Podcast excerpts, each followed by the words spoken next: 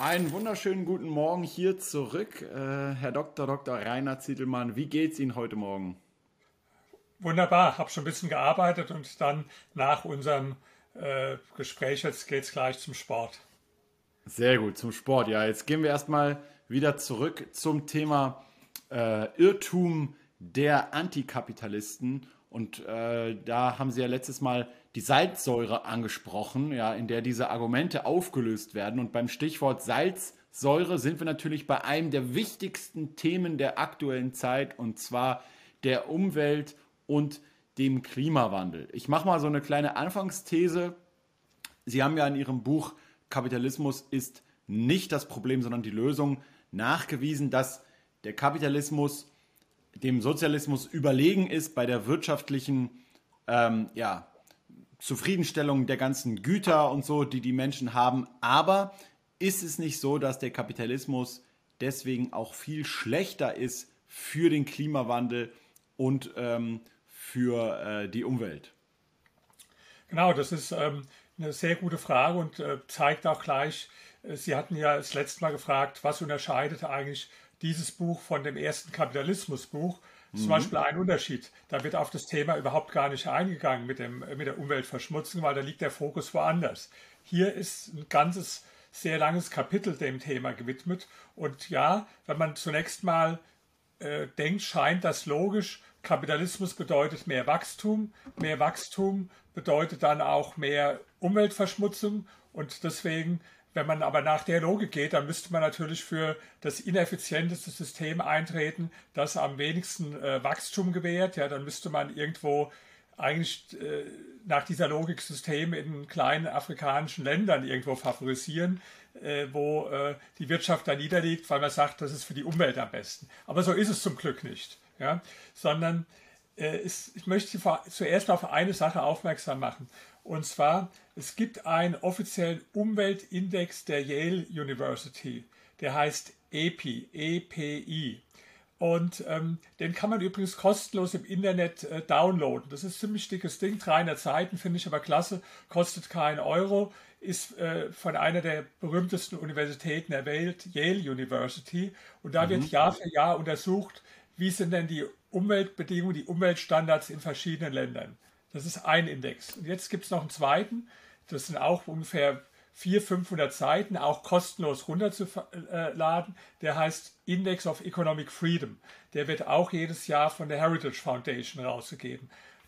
Diesen zweiten Index kann man so als Kapitalismus-Index bezeichnen, weil da sieht man von 180 Ländern immer, wie kapitalistisch ist dieses Land. So, und was man jetzt mal gemacht hat, man hat jetzt mal diese beiden Indizes nebeneinander gelegt, also den Umweltindex und den Kapitalismusindex. Und da kam Folgendes bei raus, dass die Länder, die am kapitalistischsten waren, dass die den besten Umweltstandard hatten, nämlich das war im Schnitt hier 76,1. Die Länder, die schon etwas weniger kapitalistisch waren, da war der Index 70 und die am wenigsten kapitalistischen Länder, die lagen da nur noch zwischen 46 und 50, also ein gravierender Unterschied der ganz klar in diese Richtung zeigt. Und, und vielleicht noch als zweites, ich will nicht zu viele Zahlen, wir, wir können die Zahlen aber auch, ich habe Ihnen was gemailt, dass Sie das vielleicht noch dann für die Zuschauer äh, äh dazu stellen können. Ja. ja. Natürlich auch mein Buch kaufen, da sind auch alle drin, die Zahlen. Es gibt noch einen anderen Index, das ist der sogenannte Doing Business Report der Weltbank.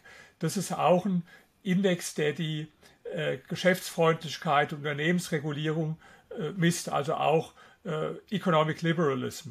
Und auch da ist es so, dass ein ganz klarer Zusammenhang ist, wie wirtschaftlich frei ist ein Land und äh, wie, wie sieht es mit der Umwelt aus. Ja? Also das heißt, das ist schon mal Argument Nummer eins. Aber jetzt habe ich noch ein zweites Argument, was sehr wichtig ist, dass diese, dieser Zusammenhang mehr Wirtschaftswachstum bedeutet automatisch mehr Ressourcenverbrauch oder auch mehr CO2-Emissionen, dass das nicht mehr automatisch stimmt.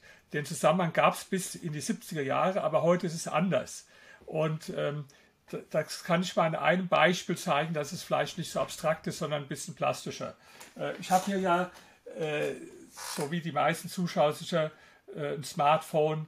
Äh, und in diesem Smartphone hat man eine ausgerechnet, das sind ungefähr 30 Geräte drin, die man früher einzeln brauchte. Also ein Telefon, ein Taschenrechner, eine Videokamera, ein Wecker, Diktiergerät, Navigationsgerät, Fotoapparat, äh, iTunes statt CD-Player früher, ein Kompass, Anrufbeantworter, äh, Radio, Taschenlampe, Kalender, äh, Wörterbuch sogar, ja. Also kann man noch weiter aufzählen. Das ist alles da drin. Wenn man das mal auf den Tisch legt, sind es ganz viele. So, jedes einzelne dieser Geräte hat natürlich früher eine Menge Rohstoffe verbraucht. Ja? Äh, mhm. Wenn, sie eine, wenn sie praktisch ein Diktiergerät hatten oder eine, eine Videokamera, äh, ein Telefon, dann haben sie schon dafür jedes Mal ein Mikrofon gebraucht. Jetzt brauchen sie nur noch ein einziges. So für, äh, das heißt, das ist ein Beispiel. Nur, ich gebe noch mal ein anderes Beispiel. Ich hatte früher war ich immer stolz, eine große Schallplattensammlung. So, ja, also wo ich auch noch wenig Geld hatte als Student, habe ich immer äh, eigentlich vor allen Dingen Bücher und Schallplatten gekauft. Ja? Und es waren mehrere Regale voll diesen Schallplatten. Ja? Was natürlich äh, viel Rohstoffe auch verbraucht, so eine Schallplatte. Später dann kamen die CDs und ich gebe zu, ich bin sogar so altmodisch, ich habe immer noch so mit den CDs, ja. Mhm. Äh, die nehmen aber schon viel weniger Platz ein, dann logischerweise, ja natürlich meine Freundin, die lacht mich aus, sie sagt, wie, äh, wie, wie kann man so äh, CD hören? Ja, die hat das logischerweise wie die meisten Zuhörer natürlich auch irgendwo MP3. Das heißt, das ist von ganz viel Rohstoffe auf wenig Rohstoffe auf überhaupt gar keine äh, äh, äh Rohstoffe praktisch mehr gegangen, ja, äh, für ein Musikstück, das sie hören. Also das meint man diesen Trend zur Dematerialisierung oder Miniaturisierung so dass man diesen automatischen Zusammenhang früher, mehr Wachstum ist immer mehr Rohstoffverbrauch, der löst sich auf. Vielleicht noch ein drittes Beispiel, da, da würden mir auch ganz viele einfallen, aber nur mein drittes, Bücher. Ja? Ich besitze mehrere tausend Bücher. Ich habe nicht gezählt, wie viel. Sind es jetzt vier oder fünftausend oder ich weiß es nicht. Ja? Mhm. Tatsache ist nur, es sind so viele. Ich hatte früher eine Wohnung und eine Villa, da war die ganze Villa voll. Dann habe ich die verkauft. Jetzt sind die in so einem Self-Storage in einem riesen Container äh, äh, drin. Äh, tausende Bücher. Ja? Zu Hause habe ich vielleicht auch tausend, aber da passen halt gar nicht so viel hin.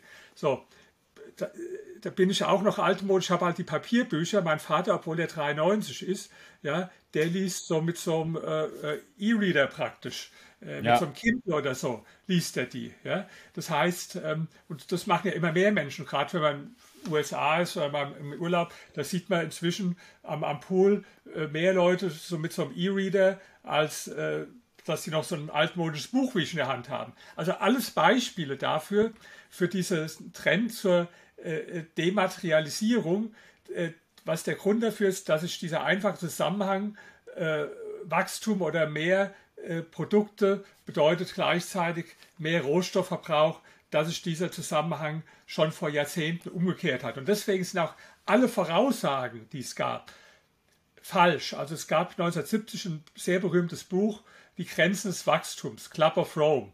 30 mhm. Millionen Auflage in 30 Ländern äh, erschienen. Äh, das Buch wird immer noch zitiert, aber es ist alles falsch, was drin steht. Es ist nichts davon eingetreten. Wenn es stimmen würde, wäre das Öl schon längst ausgegangen, die ganzen wichtigen Rohstoffe wären ausgegangen. Ja. Also alle Prophezeiungen da drin waren falsch. Warum waren die falsch? Weil die haben einfach den Trend, der tatsächlich bis dahin zugetroffen ist, nämlich äh, mehr Wachstum gleich mehr Rohstoffverbrauch, haben die einfach extrapoliert, in die Zukunft fortgeschrieben. Und genau das ist aber nicht eingetreten. Und deswegen sind die ganzen Voraussagen falsch. Okay. Aber jetzt gibt es ja eigentlich da, wenn man über so ein komplexes Thema wie Umwelt und Klimawandel spricht, eigentlich ja verschiedene Themen. Es gibt ja einmal den Ressourcenverbrauch, Energiegewinnung und so weiter. Äh, Elon Musk beispielsweise, der hat damals äh, gesagt, er hat einfach diesen, diesen Drang zur Elektromobilität nicht irgendwie aufgrund des Klimas oder so ähm, so für wichtig gehalten, sondern einfach, weil er, äh, ge er gesagt hat, irgendwann haben wir nicht mehr genug Energie auf konventionelle Art und Weise, und sondern müssen wir sozusagen moderner werden bei der Energiegewinnung und so. Aber dann gibt es ja nochmal dieses ganz andere Thema, und zwar des äh, CO2-Ausstoßes und der tatsächlichen Bedrohung durch, den, durch die Klimaveränderung. Also es sind ja eigentlich zwei Sachen. Einmal dieses Thema unendliches Wachstum und Rohstoffe und einmal dieses Thema Zerstörung der Umwelt, Zerstörung des Klimas und somit auch des, des Planeten. Und jetzt ist die spannende Frage, ähm, wie ist denn die absolute, ich glaube, also der, absolute Ausstoß von CO2, der wird natürlich trotzdem erhöht durch mehr Konsum insgesamt, ja, je mehr eine, eine Nation wächst. Und wie kann man jetzt dieses Problem innerhalb dieses Kapitalismus lösen? Oder kann man es überhaupt? Weil es gibt ja auch viele Leute, die sagen, man muss sozusagen erst den Kapitalismus überwinden, alles vergesellschaften und erst dann kann man wirklich effektiv gegen den Klimawandel vorgehen. Also vielleicht erstmal zu der zweiten These, wenn die richtig wäre, dann hätte ja praktisch der CO2-Ausstoß in den nicht kapitalistischen Ländern entsprechend geringer sein müssen. Aber das Gegenteil ist der Fall. Auch dafür habe ich Zahlen in dem Buch. Vergleichen wir zum Beispiel Bundesrepublik DDR.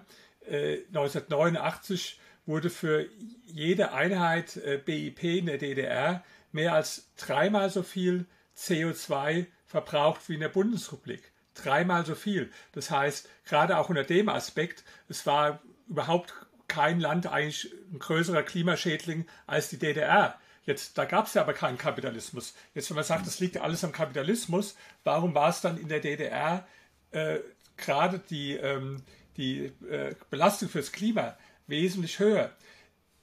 Wenn Sie sagen, es steigt absolut, ja, das kann man auch beobachten in der Geschichte. Zunächst mal, wenn Länder wachsen durch mehr Kapitalismus, kann man auch in China sehen, da steigt es sogar ganz dramatisch an. Ja, das ist die erste Phase. Aber dann gibt es eine zweite Phase und die können wir eigentlich in Ländern wie den USA und so weiter beobachten, wo dann äh, letztlich selbst wenn mehr äh, produziert wird, ja, dass die Ko sogenannte Kohlenstoffintensität dann abnimmt. Ja. Und das ja. ist im äh, Prinzip die ganz wichtige Tendenz, die man hat. Und äh, das könnte auch noch viel schneller gehen, äh, wenn die Politik nicht dazwischen fuschen würde. Ich gebe mal ein Beispiel. Ähm, ich habe ja vorhin von dem Umweltindex gesprochen, aber jetzt gibt es noch einen speziellen Index auch zum Thema Klima. Der wird auch von der Yale-Universität gemacht. In diesem äh, Index ist Frankreich das viertklimafreundlichste Land der Welt. Frankreich. Ja. Mhm. Deutschland ist, glaube ich, auf Platz 12 oder 13. Warum machen die Franzosen so viel mehr äh, als wir Deutschen? Ist der einzige Grund Atomkraft, ja, weil die mhm. Franzosen beziehen 70 Prozent ihrer Energie aus Atomkraft, während bei uns werden sie alle abgeschaltet. Und Atomkraft ist nun mal unter diesem Aspekt äh, Klimaschädlichkeit. Ja. Äh, man kann über andere Aspekte auch diskutieren, aber jetzt sind wir ja mal nur bei dem Aspekt äh, Klimawandel, Klimaschädlichkeit. Ist das eindeutig äh, sehr viel klimafreundlicher als andere Energiequellen, als zum Beispiel Öl oder Gas oder gar, gar Kohle. Ja? Und deswegen steht Frankreich so gut da. Ähm, und es ist so, die, die, die Atomkraftwerke, ja, warum wurden die ausgeschaltet? Nicht, weil böse Kapitalisten das gemacht haben, nee, die hätten ja lieber gern äh, die, die Unternehmen das weitergefahren. Nein, die wurden ausgeschaltet, weil die Regierung das so beschlossen hat. Das war erstmals in Deutschland die rot-grüne äh, Regierung unter, unter Schröder mit den Grünen. Die haben den Beschluss gefasst, Atomkraftwerke werden abgeschaltet. Dann wurde es nochmal verlängert und dann kam die Frau Merkel und hat sie endgültig ausgeschaltet. Und jetzt die Frage, warum wurden die ausgeschaltet? Weil es damals äh, in Fukushima äh, das Erdbeben und den Tsunami gab und damit auch äh, diese Reaktorkatastrophe, bei der übrigens, äh, wenn überhaupt, ein Mensch gestorben ist. Ja, da wird manchmal die Zahl von 20.000 angegeben. Die Zahl 20.000 stimmt ungefähr, aber die 20.000 sind durch den Tsunami umgekommen und nicht durch die, durch die Kernkraft. Das, das, haben die Grünen dann immer so gepostet, 20.000 Tote und so weiter, schrecklich. Ja, die 20.000 stimmen, aber die waren durch den Tsunami, nicht durch die äh, Reaktorkatastrophe. Durch die böse die Erde, durch das Erdbeben. Genau, die Japaner, die bauen schon selbst wieder äh, längst äh, Kernkraftwerke. Ja. ja. Trotzdem, wir haben sie abgeschaltet. Äh, und zwar warum? Äh, aus einem Grund. Diese Reaktorkatastrophe, die, die fand zwei Wochen vor den Landtagswahlen in Baden-Württemberg statt. Und da hat die Frau Merkel einen Riesenschiss gehabt, dass die Grünen die Wahlen gewinnen könnten. Und da hat sie in absoluter Panik gesagt, jetzt nehmen wir den Grünen mal ihr Thema weg mit der Atomkraft mhm. und dann werden die die Wahlen nicht gewinnen. Erstens ist es gar nicht eingetreten, weil das war die in dieser Wahl wurde der erste grüne Ministerpräsident gewählt. Also nicht mal dieses Kalkül ist aufgegangen. Aber dann sind die Kernkraftwerke abgestellt worden und stattdessen wurde dann mehr mit, mit, äh, äh, mit Kohle äh, produziert, ja. was natürlich wieder äh, viel klimaschädlicher war. Ja? Dann hat man gesagt, jetzt schalten auch noch die Kohlekraftwerke aus, was ja jetzt auch in den nächsten Jahren geschehen soll. Ergebnis wird sein, dass wir wahrscheinlich dann Strom exportieren müssen, äh, importieren müssen, zum Beispiel aus Polen oder aus Frankreich. Dann importieren wir Atomstrom oder wir importieren Strom aus äh, äh, äh Braunkohle, äh, der ganz dreckig ist. Ja, aber Sie sehen, auch da ist es so. Die, die Politik richtet eine Menge Schaden an und es ist nicht der Kapitalismus, der jetzt die Atomkraftwerke abgeschaltet hat oder so, ja. Im Gegenteil, es gibt heute im Silicon Valley gibt's 50 Firmen schon insgesamt, äh, Startups, die sich mit neuen Generation von Kernkraftwerken beschäftigen. Ich empfehle da auch mal ein Buch, was nicht äh, äh mein, äh, mein Buch ist, sondern Gott. von einem anderen Autor, nämlich von Bill Gates. Bill Gates hat ein tolles Buch geschrieben über Klimawandel. Und in dem Buch, da sagt er immer wieder, ohne Kernkraft ist völlig illusorisch. Ohne Kernenergie werden wir das Thema nicht lösen.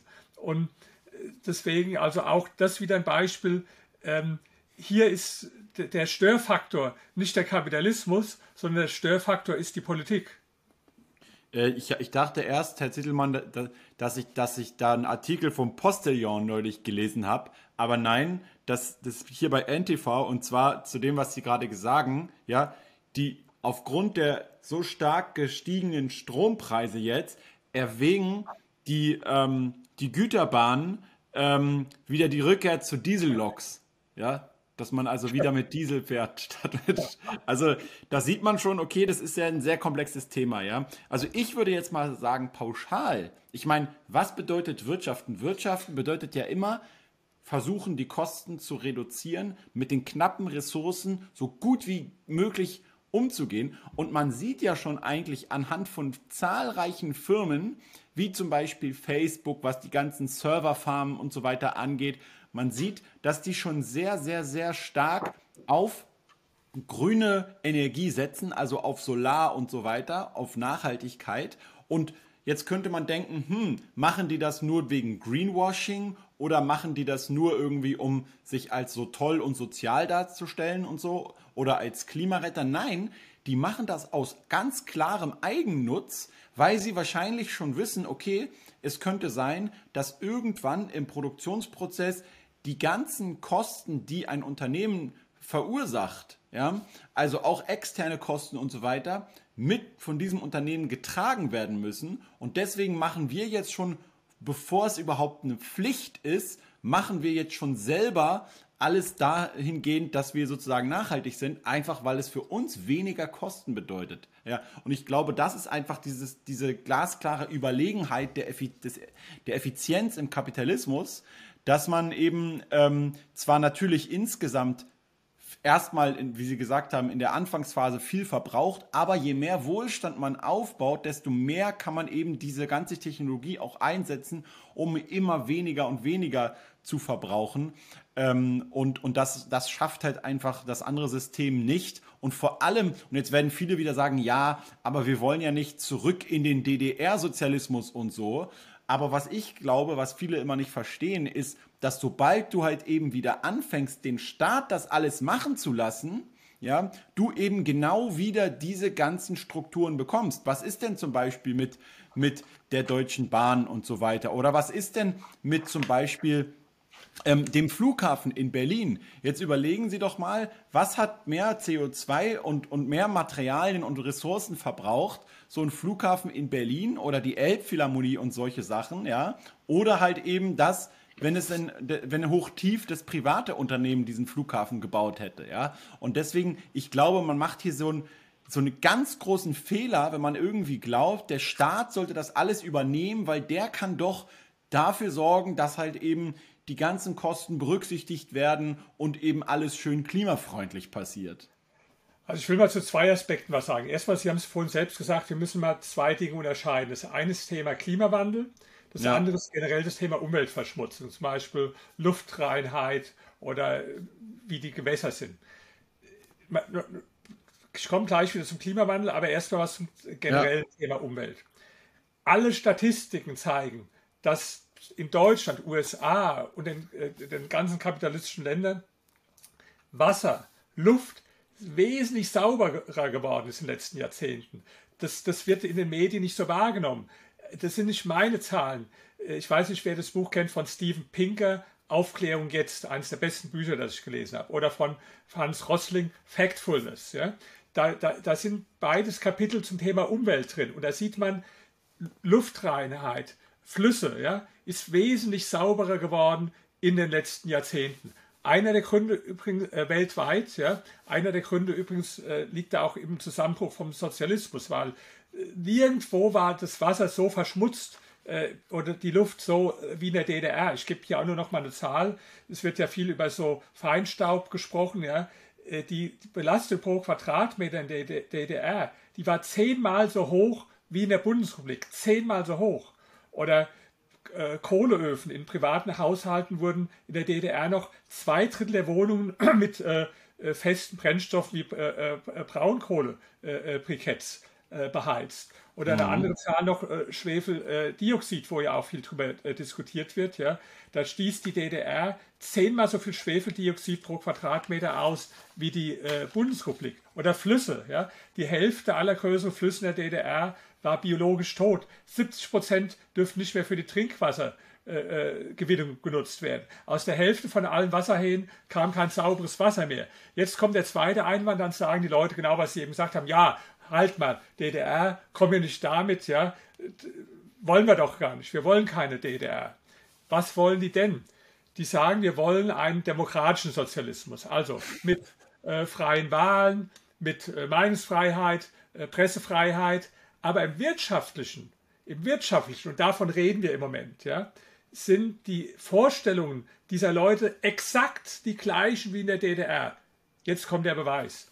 Den findet man auch in meinem Buch die, die führende Theoretikerin in diesen Kreisen, also Kapitalismus führt zum äh, ähm, Umweltzerstörung, Klimawandel, ist äh, Naomi Klein. Die hat so praktisch das, äh, äh, das Standardwerk zu dem Thema geschrieben. Und jetzt habe ich so ein paar Zitate nur aus ihrem Werk. Ja. Erstmal ist sie sehr offen und sagt zu, sie hätte sich früher gar nicht für den äh, äh, Klimawandel interessiert. Ja. Und dann schreibt sie, sie habe sich erst dann dafür angefangen zu interessieren, wo sie erkannte, Zitat, dass das Thema Klimawandel eine Chance ist, dass wir die Krise kollektiv dazu nutzen können, den Sprung in eine bessere Welt zu wagen. Ja? Das ist nämlich auch häufig meine Theorie, dass von vielen das, der Klimawandel wie so ein trojanisches Pferd benutzt wird, um den Sozialismus durchzudrücken, ja? Genau, also sie sagt es auch ganz offen, ich habe mich dafür eigentlich gar nicht so besonders interessiert, aber wo ja. ich erkannt habe, dass das ein gutes Argument gegen Kapitalismus ist, das äh, mhm. habe ich mich angefangen. Und, und, jetzt, aber jetzt kommt es eigentlich, jetzt lese ich mal ein paar Stichworte vor, ja. wie die Wirtschaft aussehen soll nach ihrer Meinung. Also, ähm, das Gemeineigentum, also Staatseigentum, muss massiv ausgeweitet werden. Es muss eine sorgfältig geplante Wirtschaft eingeführt werden. Unsere Wirtschaft muss von Grund auf äh, äh, geändert werden. Neue Steuern, neue öffentliche Beschäftigungsprogramme, Rückabwicklung von Privatisierung, Auslöschung der reichsten und mächtigsten Industrie, die es jemals auf der Welt gegeben hat, der Öl- und Gasindustrie. Dann staatliche Vorgaben, wie oft wir fahren, wie oft wir fliegen, ob unsere Lebensmittel eingeflogen werden, ob die Sachen, die wir kaufen, auf Haltbarkeit angelegt sind, wie groß unsere Wohnung ist. Ja? Dann die Zusammensetzung des Bruttoinlandsprodukts muss von Grund auf neu geordnet werden. Private in die Produktion überflüssiger Güter muss sinken. Erhöhte Regierungsausgaben, wachsende Umverteilung und so geht es weiter. Ja? So, oi, habe ich alles drin. Und wenn mir jetzt jemand sagt, komm hier nicht mit der DDR, das wollen wir gar nicht, dann mhm. sage ich, pass auf, da kannst du von Demokratie und demokratischem Sozialismus reden, so viel du willst. In der Wirtschaft ist es nämlich genau das, was die DDR war, was du hier beschreibst. Ja? ja. Abschaffen des Kapitalismus. Mehr Planwirtschaft. Ja. Ja. Und, und, deswegen, deswegen lass es nicht beirren, wenn da einer kommt und sagt, äh, was wir wollen, hat gar nichts mit der DDR zu tun. Mag sein, dass der, äh, dass der für Meinungsfreiheit ist und äh, für Mehrparteiensystem, aber solange der in der Wirtschaft genau die DDR-Rezepte verfolgt, wird auch das Ergebnis wie der DDR sein. Weil warum soll das Ergebnis ein anderes sein, wenn ich praktisch in der Grundstruktur genau das Gleiche mache dann? Ja, also ich finde es tatsächlich, meine, meine persönliche Meinung ist, dass es dass der Staat schon beim Klimawandel und so eine wichtige Rolle spielen sollte. Und zwar, wie immer übrigens in einer Marktwirtschaft, sollte er die rechtlichen Rahmenbedingungen vorgeben und sagen, zum Beispiel genauso wie dann irgendwie beschlossen wird, wir müssen bis ins Jahr 2030 diese und diese Ziele erreicht haben, ja. Aber dann die Umsetzung und wie man dorthin gelangt, das muss halt immer den Markt überlassen werden.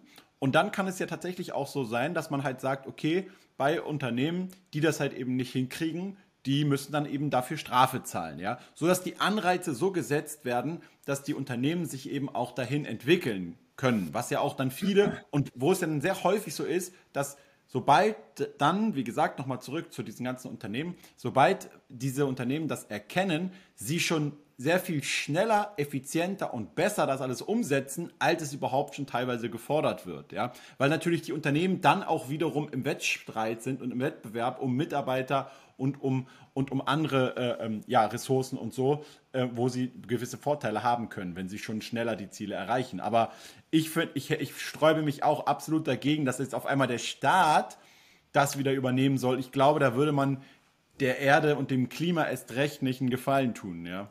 Ich meine, selbst die größten Kapitalismus-Fans wie äh, Hayek oder Friedman haben ja nicht gesagt, der Staat soll gar nichts machen. Der Staat genau, ja. soll bestimmte Rahmenbedingungen setzen. Und jetzt äh, sage ich mal, die, die größten Freunde der Umwelt, die, die, die effektivsten Maßnahmen für die Umwelt gemacht haben in den letzten Jahrzehnten, äh, raten Sie mal, wer das war. Das waren die beiden größten Erzkapitalisten, größten Feinde der Linken, die es überhaupt gibt, nämlich Ronald Reagan und Margaret Thatcher. Auch die Geschichte habe ich in meinem Buch drin, weil ähm, wir haben ein Riesenproblem gehabt mit dem sogenannten Ozonloch, was durch FCKW ausgelöst wurde. Ja? Und das Problem ist heute so gut wie gelöst mit dem Ozonloch. Warum? Weil Reagan und Thatcher eine internationale Konferenz einberufen haben und haben wirksame äh, weltweite Maßnahmen äh, äh, beschlossen, um äh, praktisch gegen diese äh, Ozonloch äh, FCKW. Das zeigt also, mhm. die, die Erzkapitalisten Reagan und Thatcher, äh, rotes Tuch für alle Linken, ja, die haben mehr für den Umweltschutz getan als alle Greenpeace-Aktivisten zusammen. Ich gehe sogar noch weiter. Ich sage sogar, die Grünen sind, der, für, sind die größten Klimasünder in Deutschland, die es gibt. Ja? Warum? Weil die Grünen haben ja praktisch mit ihrer Bewegung gekämpft, für dass die Kernkraftwerke abgeschaltet werden. Und mhm. letztlich das auch erreicht, weil die anderen Parteien ihnen dann gefolgt sind. Ja? Aber es ging ja mhm. aus von der grünen Bewegung. Und das Abschalten der Kernkraftwerke war genau die Maßnahme, die in Deutschland am meisten im Klimaschutz äh, äh, geschadet hat. Ja? ja? Deswegen ist es halt oft so, das vergessen viele Menschen, äh, gut gemeint ist nicht immer gut gemacht. Ja? Und oft sind Sachen, die die Leute im, im guten Glauben machen, führen zum Gegenteil. Das gibt ganz viele Beispiele auch. Da, da, verbieten sie Plastiktüten und dann muss man so Papiertüten tragen. Dann zeigt sich aber, dass die in der Umweltbilanz eigentlich noch schlechter sind, die, die Papiertüten. Ja? Da gibt es ganz mhm. viele Beispiele. Äh, auch da kann ich ein äh, äh, äh gutes äh, Buch empfehlen. Äh, Alexander Neubauer, Ökofimmel heißt das Buch, das ist ein Spiegelredakteur. Das ist das ganze Buch nur voll Beispielen, wie vermeintliche Umweltschutzmaßnahmen am Schluss zum Gegenteil äh, führen, dessen, ja. was damit beabsichtigt war. Also ein, ein, ein, äh, tolles Buch, ja. Sie müssen aber nicht die ganzen Bücher lesen, die ich empfohlen habe. Es langt auch, wenn Sie das dritte Kapitel in meinem Buch lesen, weil da habe ich alle die Argumente äh, immer gestützt mit vielen genau, Zahlen. Ja. Also mein Buch hat, hat, 841 Anmerkungen insgesamt. Das heißt, jede Zahl, die da genannt wird, äh, jede Behauptung wird belegt, sodass Sie sie auch überprüfen können. Ja, wunderbar. Also ganz klare Sache. Ähm, ohne Kapitalismus geht es nun mal nicht. Ähm, und und, und äh, jeder, der da irgendwie glaubt, man könnte jetzt den, den Staat alles machen lassen und dann wird es schon gut mit, der, mit dem Klima, der, der sollte einfach wirklich mal sich angucken, was in jedem einzelnen Beispiel halt passiert. Und wenn man das halt vergleicht, ja, egal ob Flughafenbetrieb, egal ob irgendwelche anderen Unternehmen, egal ob Bahnbetrieb, egal ob Wasserwerke, was auch immer es ist, ähm, die Ineffizienz ist einfach halt auf staatlicher Seite größer, ja. Aber ähm, gut, das ist natürlich ein sehr komplexes Thema. Ich bin gespannt auf die, auf die Resonanz. Lest es euch auf jeden Fall gerne auch in äh, dem Buch durch, was ich auch hier unten drunter verlinkt habe. Und dann sehen wir euch spätestens in der nächsten Episode. Da werden wir uns ein bisschen um das Thema Krisen ähm, ja, kümmern. Und ist denn der Kapitalismus so verantwortlich für all die ganzen schlimmen Wirtschaftskrisen und gibt es da nicht auch irgendwie bessere Alternativen? Also bis zum nächsten Video. Dankeschön.